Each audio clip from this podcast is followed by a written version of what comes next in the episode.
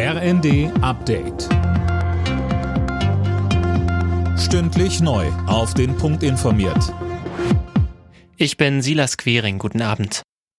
In der evangelischen Kirche gibt es offenbar deutlich mehr Fälle von sexuellem Missbrauch als angenommen. Eine unabhängige Studie geht von mindestens 2200 Opfern und einer deutlich höheren Dunkelziffer aus. Studienmacher Harald Dressing kritisiert, dass den Forschern von den Landeskirchen nicht ausreichend Unterlagen zur Verfügung gestellt wurden. Wir haben ja in der katholischen Kirche Personalakten analysiert und da haben wir das hinbekommen und die Diözesen haben das auch hinbekommen. Also da muss man sagen, wenn man die Schwesternkirchen vergleicht, das hat die EKD schlechter hinbekommen, obwohl es im Vorfeld so vereinbart war. Nach dem tödlichen Angriff auf eine Schülerin in St. Leonroth bei Heidelberg soll der mutmaßliche Täter morgen vor einen Haftrichter kommen.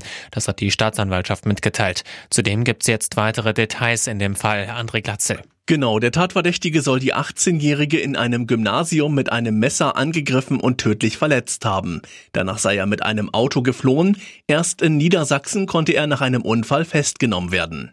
Die Polizei geht aktuell von einer Beziehungstat aus. Demnach soll die junge Frau den Tatverdächtigen schon im November angezeigt haben. Wegen körperlicher Gewalt heißt es. Die Ermittlungen laufen. Mehrere Politiker haben die Bahn- und die Lokführergewerkschaft GDL dazu aufgerufen, so schnell wie möglich an den Verhandlungstisch zurückzukehren.